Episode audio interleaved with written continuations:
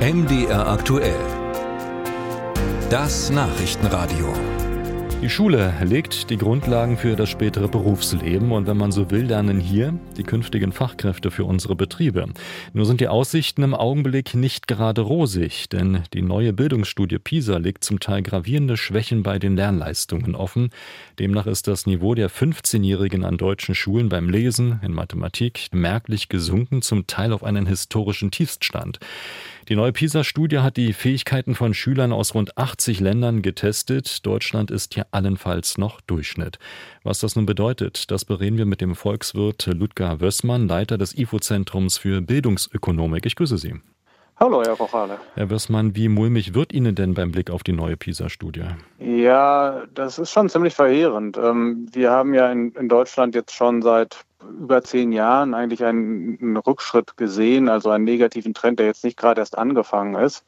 Aber so ein, so ein äh, zusätzlichen Leistungsverfall, den wir jetzt gesehen haben über die letzten vier Jahre in den PISA-Leistungen, wo die 15-Jährigen äh, in Mathematik und, und dem Lesen etwa ein ganzes Schuljahr hinter dem zurückstehen, wo sie noch vor vier Jahren standen. Also so einen derartigen großen Rückgang haben wir eigentlich noch nie äh, gesehen und das ist schon wirklich schlimm. Hatte der sich aber nicht angedeutet, es gab Corona in dieser Zeit in den vergangenen vier Jahren. Es gibt den Lehrermangel bis heute. Also die Basis für solche schlechten Leistungen war gelegt. Absolut. Es ist auch nicht wirklich überraschend. Ähm, es ist nur trotzdem schon äh, schlimm insgesamt für uns zu sehen. Es ist tatsächlich so, dass wir ja vor, vor gut 20 Jahren den PISA-Schock hatten. Äh, die Ergebnisse aus dem Jahr 2000 haben dazu geführt, dass insgesamt viel mehr Fokus darauf gelegt wurde, lernen denn die Kinder und Jugendlichen tatsächlich die, die grundlegenden Kompetenzen lesen, schreiben, rechnen.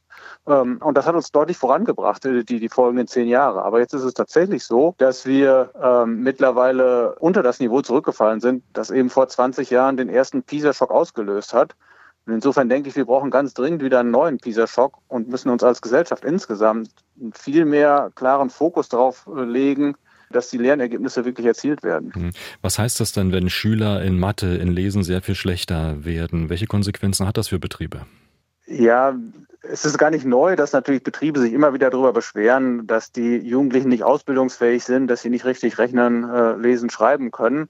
Ähm, aber diese Daten zeigen uns eben schon, weil sie wirklich vergleichbar sind, dass es da einen erheblichen Rückgang gegeben hat. Und wenn Sie dann überlegen, was das insgesamt halt für, für diese Jugendlichen im, im späteren Leben bedeutet, dann muss man uns eigentlich nur anschauen, wie der Arbeitsmarkt heutzutage konkret aussieht. Wir haben da Arbeitslosenquoten unter Leuten mit einem Hochschulabschluss von zwei Prozent, Leuten mit einem beruflichen äh, Ausbildungsabschluss von drei Prozent und von Menschen, die eben keinen berufsqualifizierenden äh, Abschluss erzielt haben, von 20 Prozent.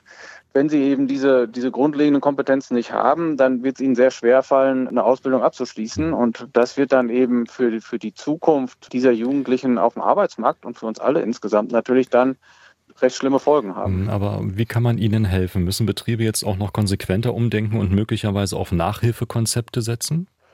Ich glaube, das ist äh, eine Sache. Es ist natürlich schon so, und das machen etliche Betriebe auch, zu, zu schauen, eben, wie können wir dann diejenigen, die nicht gut genug vorbereitet kommen, weiter fördern. Ich glaube, das andere und das viel wichtigere und grundlegendere ist, ist, dass wir eben schon vorher die Kinder und Jugendlichen besser vorbereiten müssen. Das heißt, in den Schulen müssen wir viel stärkeren Fokus darauf legen, werden denn diese grundlegenden Kompetenzen wirklich vermittelt oder nicht. Und auch, es, es, gibt so viele wichtige Dinge, die wir in Schulen machen müssen. Aber als allererstes muss man mal quasi die Hausaufgaben machen und die, die Grundarbeit tun und diese Kompetenzen vermitteln. Und eigentlich geht es dann sogar schon früher los. Wir müssen eigentlich schon in den, in den vorschulischen Einrichtungen, also in den Kindergärten, eben zum Beispiel schauen, ob denn zumindest grundlegende sprachliche Kompetenzen da sind. Und wenn die nicht da sind, dann, dann ist es am effektivsten, so früh wie möglich äh, einzusteigen. Das heißt in diesem Fall zum Beispiel auch, wenn Kinder eben zu Hause kein Deutsch sprechen, dass eben die, die Förderung der Sprache kann in dem Alter am allerbesten funktionieren. Da müssten wir nur viel gezielter rangehen und die Kinder, die eben da Hilfe brauchen, auch gezielt fördern. Hm. Auf den ersten Plätzen auch dieser PISA-Studie liegen Singapur, Japan, Südkorea. Finden wir dort am ehesten Deutschlands Fachkräfte von morgen? Ja, ich glaube nicht, dass die äh, alle nach Deutschland kommen und uns hier das Fachkräfteproblem äh, äh, lösen. Wir müssen uns schon darauf einstellen, dass eben viele andere Länder eine viel bessere Fachkräftebasis haben, um eben wirtschaftlich in Zukunft besser dazustehen. Es gibt insgesamt spannende Forschung dazu, äh, Wirtschaftsforschung, die zeigt, dass eben die in PISA gemessenen Grundkompetenzen, so wie wir sie, über die wir gerade sprechen, eigentlich der wichtigste Faktor sind für das langfristige Wirtschaftswachstum äh, einer Volkswirtschaft.